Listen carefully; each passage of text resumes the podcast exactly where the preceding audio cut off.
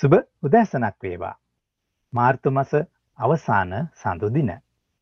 විසිහත්වන සඳුදා. ඔහායෝගොසයිමස්. වෙලාව උදෑසන පහයි. අදත් මේ වෙලාවේ FM කොකුලො සේවයේ හැත්ත හයාදසම පහ තරංග ඔස්සේ ප්‍රචාරි වන ලංකාර සාංග වැඩස්ටහන මෙයින් ගුවනට එක් වෙනවා. මෙම වැඩස්ටාන තුළින් රසවත් ගීත හා වැදගත් තොරතුරු ඔබ වෙනුවෙන්ම ඉදිරිපත් කරනවා.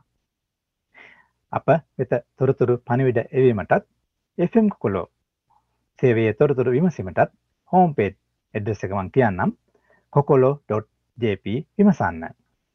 ඒ වගේම ඉන්ටර්නෙට් එක මගින් FM සේවා වගේම කොකුල සේවයට සවන් දීමටත් මෙ වැඩසටහන් ෂෙයා කිරීම සඳහාත් භාවිතා කරන්න පුළුවන් රැඩිකෝ.ජප විමසන්න. එසේනම් අදත් අරඹමු ලංකාරසාංග මම සිරිනන්ද.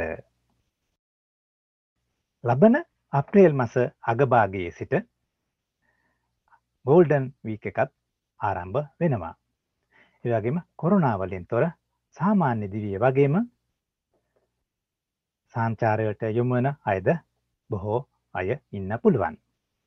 පසුගිය සතියක ලංකාදීව පත්තරේ තිබූ කතුවැකයේ තොරතුර කීපයක් මානට ගැටුණා මේ අවස්ථාවේ අපගේ සංචාරය පිළිබඳව විවිධ තොරතුරුත් සමඟ මේ පිළිබඳවත් අපි අවධානය යොමු කළ යුතුයි කියලා මම තෝරා ගත්තා.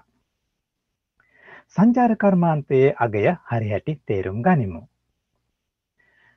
බ්‍රිතාන්‍ය ජාතික කාන්තාවගේ රුපියල් ලක්ෂ විසි හතරක් වටිනා කැමරා උපකරණ සහිත ගමන් මල්ල සොරකම් කිරීමේ පැමිණිල්ලක් මත වනජීවී නියාමකවරයකු අත්තඩංගුට ගත් පුවතක් නොබෝදා පුවත්පතේ පල වූවා.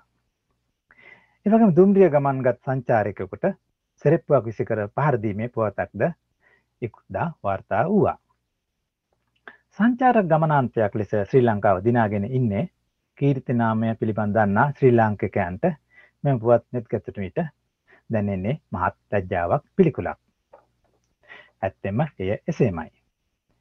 අතිශය දරුණු ආර්ථික අපහස්ථා මධ්‍යයේ ආගන්තුක සත්කාරයට රිසිවූ ශ්‍රී ලාංකිකයන්ද හොඳ නම දිනාගෙන තිබෙන බව දෙදස් විසි දෙක වසරේ. රීඩර්ස් චොයිස් සම්මානය සඳහා තේරුම් තේරීම්වල පළමුුව රටවල් දහය අතරට ශ්‍රී ලංකාව පත්තිමෙන් පෙනී යනවා. සංචාරකයන්ට ප්‍රවෘති අදහස් හෝ මාර්කෝපදේශ සපයන ද කොන්ඩෙන් නැස්ට් ට්‍රැවල පුවත් සේවය සිය පාටකන්ගේ චන්දය ඔස්සේ මෙම තේරීම් පත්කිරීම සිදු කර තිබෙනවා.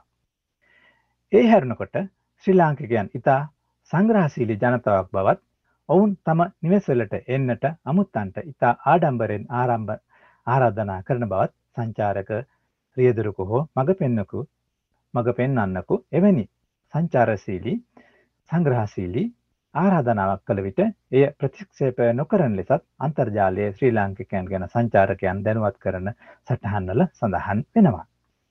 අප ගැන එවැනි පැහැදිලි හැඟීමක් අපරටට එන සංචාරකයන් සිය බාණ්ඩ සොරා ගැනීම වැනි අත්දැකීමට මුහුණ දුන් විට අපට ඔවුන් ගැන මොනවා නොසිතාද.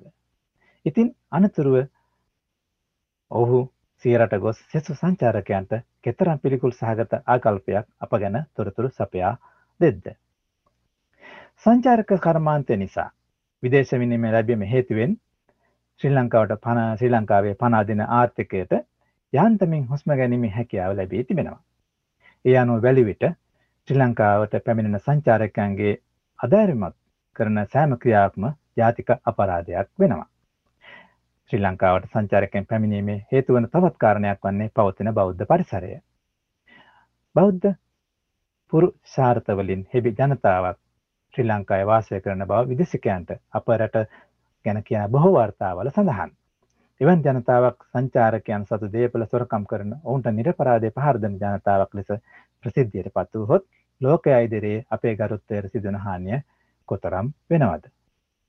සංචාරකයන් වඩාත් සුහද පිළිගන්න අපට මුදලක් වැයවන්නේ නැහැ. ඔවුන්ට සතුටින් සංචාරය කිරීම අවකාශ කිරීමට අවකාශ සලසාදීමේ වකීම අපට තිබෙනවා.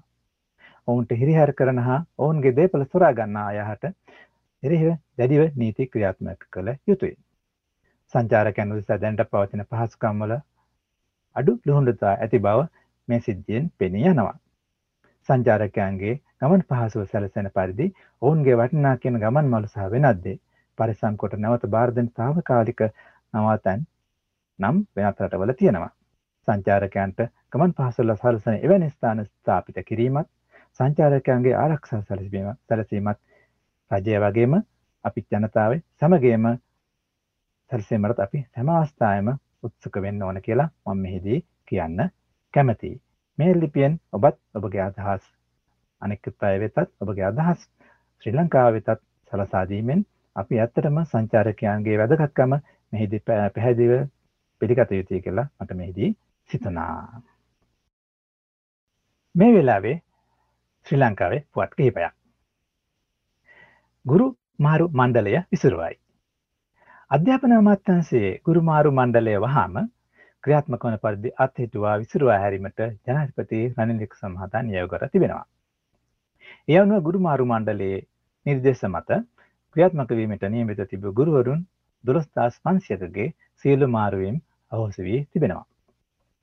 අපස සාමාන්‍ය පෙළ සහ උසස් පෙළ හදාරන සිසුන්ගේ විභාග අධ්‍යාපන අධ්‍යයන කටයුතු වලට මෙන්ම පසුගිය සමයේ විවිධ හේතු නිසා පොදුවේ සමස්ත පාසල් අධ්‍යයන ක්‍රියාවලට බාධා ඇති වූ බවත් එබැවින් මේ මොහොතේ ගුරුමාරු පදනම් කරගෙන පාසල් අධ්‍යාපන ක්‍රියාවලිය යම් හෝ ගැටලුවක් මතුවීම වැළැක්වීම ජනාධිපතිවරයාගේ මෙම තීන්දුවට හේතු වී තිබේ. මිලාට අධිකරණ ඇමති පොලිසියට චෝදනා. සමහර පොලිසි මද්‍රව්‍ය සාම්පල එක දිගට විස්සතිහ වැරදියට එවන තත්ත්වයක් දක්නට ඇති බවත් කුඩු නොවන දේවල් දිරිපත් කර පලි ගැනීමට සමහර පොලිස් නිලධාරීන් බොරු නිර්දානවා යයි ජනතාව නගන චෝදනාව යම් සත්‍යයක් තිබෙන බවත් අධිකරණ බන්ධනාගාර කටයුතු සහ ව්‍යවස්ථා ප්‍රතිසංස්කරන අමාත්‍ය ආචාර්ය විදේදාස රාජපක්ෂ මහතා පවසනවා. මේ තත්ත්වයට සැලකීලටගෙන මද්‍රව්‍ය සම්බන්ධයෙන් අඩු පැවරීමට අදාළ නීතිය සංශෝධනය කිරීමට අවධානය යොමු වී ඇතැයි පැවසූ අමාත්‍යවරයා මද්‍රව්‍ය සම්බන්ධයෙන් නඩු පැවරීමේදී පොලිසිය අනුගමනය කරන ක්‍රියාපටිපාටිය සම්බන්ධයෙන් ජනතාවගෙන් චෝදනා එල්ලි වී ඇති බවද සඳහන් කරනවා. මීලාට අයිඩියල් මෝටර්ස් දේශීය නිපද වූ ATV රථ ශ්‍රී ලංකා හමුදාවට ශ්‍රී ලංකා නාවික හමුදාවට ශ්‍රී ලංකා නාවික හමුදාවේ මැරයින් බලකාය ගොඩබිම සහ මුහුද ආශ්‍රිත මෙහෙයීමේ කටයුතු සඳහා රළු මාර්ගවල ගමන් කිරීමේ හැකියාව සහිත යුද කටයුතු සඳහා භාවිතා කළ හැයි කොම්බැට් ඕල්ටරේල් වෙහිකල් රථ පෙළක් දේශීය තාක්ෂණයෙන් නිස්පාදනය කර ශ්‍රී ලංකා නාවික හමුදා වෙත පසුගියදා භාරදී තිබුණා. ශ්‍රී ලංකා ප්‍රමුඛතම වාහන නිස්පාදන සහ එකලස් කරන සමාගමක් වන අයිඩියල් මෝටර්ස් සමාග පෞද්ගලික සමාගම ඉන්දියාවේ මහින්දරා ඇන් මහින්දරා සමාගමේ තාක්ෂණික දායකත්වයෙන් මෙම ATV රථ දේශීයව නිස්පාදනය කර ඇති අතර මේ සඳහා එන්ජිම ගිය පද්දෙස්ය සහ චැසි පද්ධතිය ඉන්දියාවේ මහින්ද්‍රා සමාගම මගින් ලබාගෙන තිබෙනවා. අවසාන වශයෙන් දරුවන් විසාදයට ගොදුරු විය හැකි. ජංගම දුරකථන වලට ඇබ්බැහි වී සිටින දරුවන් විසාදය වැනි රෝගාබාධවලට ගොදුරු විය හැකි බවත් මෙම තත්ත්වයෙන් ඔවුන් මුදා ගැනීමට දෙමව්පියන් හා ගුරුවරුන් මැදිහත් විය යුතු බවත් ගාල්ල කරාපෙටිය ශික්ෂණ රෝහලේ විශේෂඥ මනෝ වෛද්‍ය රූමි රූබන් මහතා පවසනවා. තවදුරටත් කතා කළ රුමි රූබන් මහතා කොවිඩ් තත්ත්වයක් සමඟ දරුවන්ට ඔන්ලයින් අධ්‍යාපනය ආවා. ඒකෙන් උනේ දරුවන් වෙන වෙන දේවල්වලට ඇබ්බැහිවීම. හුඟක් දරුවෝ මේ වෙනකොට වීඩියෝ ගේම්වලට ඇබ්බැහි වෙලා. තවත් දරුවෝ ලිංගික වීඩියෝ නරඹන්න පෙරිබිලා තිබෙනවා. දරුවෝ දිනපතා පැය හතරක් පහක් ජංගමුදුර කතන භාවිතා කරමින් අන්තර්ජාලය සැරිසරනවා. මේ විදියට අන්තර්ජාලයේ දරුවන් වැඩි වෙලාවක් ගත කිරීම නිසා ඔවුන්ට අධ්‍යාපනය එපා වෙනවා. තමන්ගේ යාළුවොත් එක්ක සෙල්ලම් කරන්නත් එක එපා වෙනවා. තරහ යනවා. හැමෝත්මත් එක්ක රණ්ඩු කරන්නත් අවස්ථාව යොදා ගනී.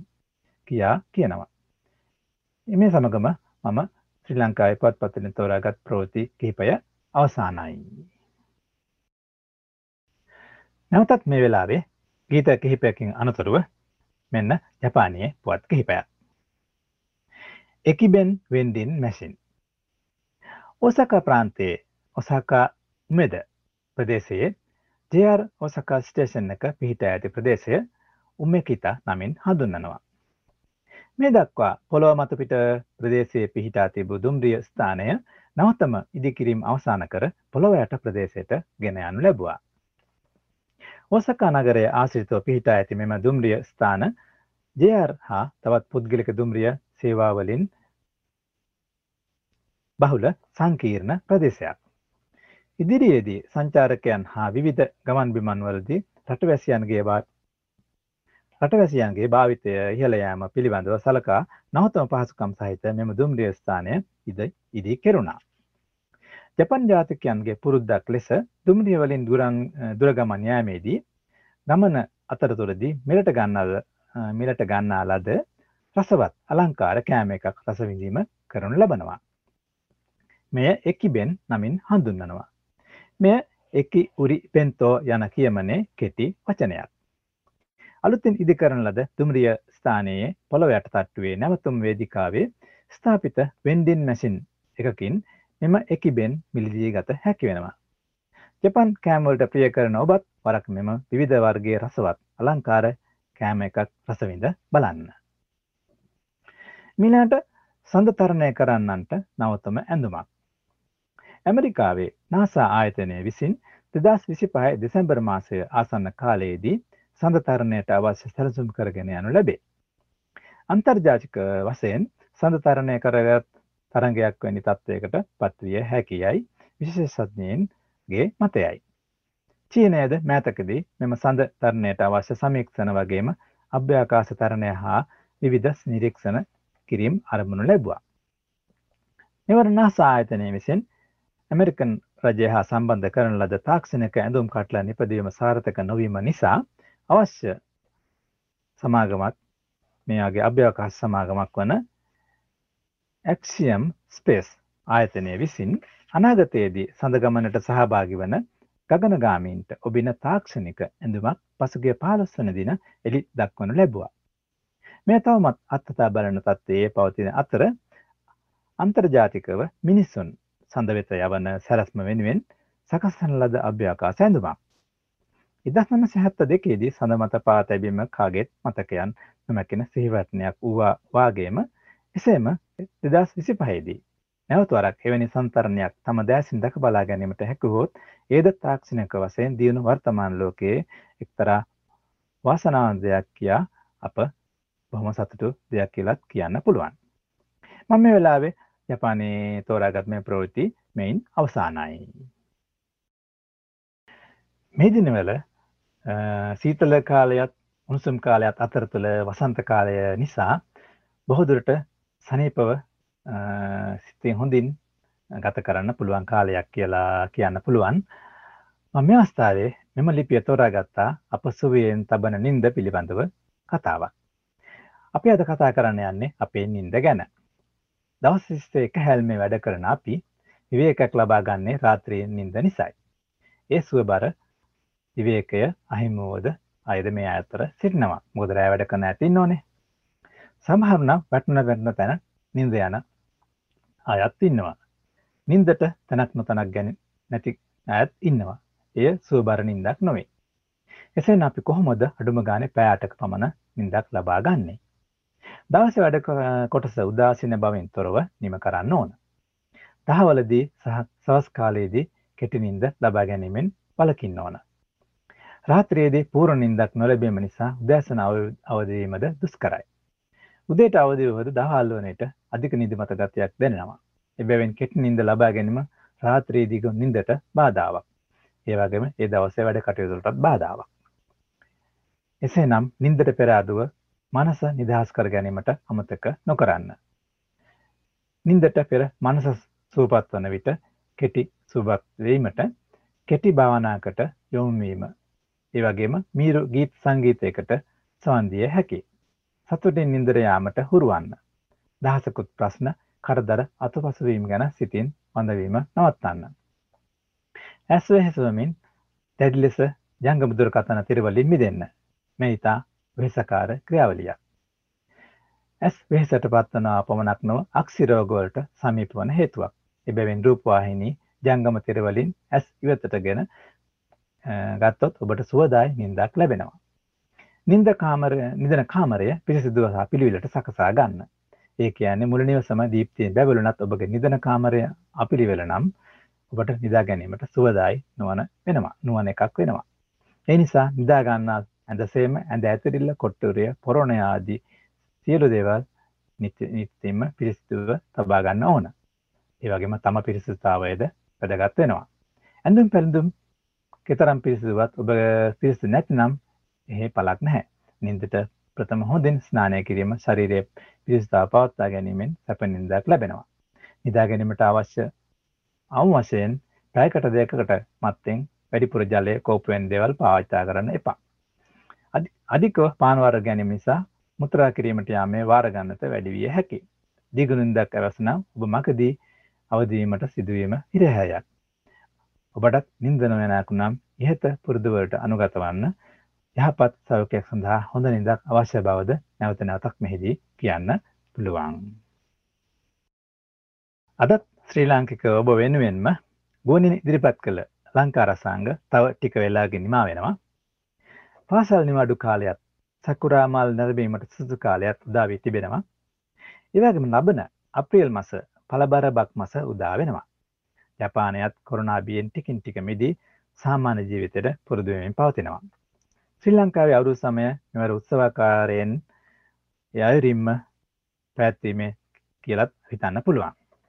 බලාපොරොත්තු පැතුම් සමගින් සාමකාමී දෙවියක් අනාගතයක් උදාවේවා යුදවාදි රටවල් පැතුනත් ඉතාමත් ඉක්මනින් අවසානයක් උදාවේවා ලෝ වෙසන සැමට සාමාන්‍ය ජීවිතයක් ගත කිරීමට ශක්තිය ධෛර්යය ලැබේවා. මෙයින් සමුගන්නම්. යොයිචිනිචියෝ මම සිරිනන්ද. ආයිබෝවන්.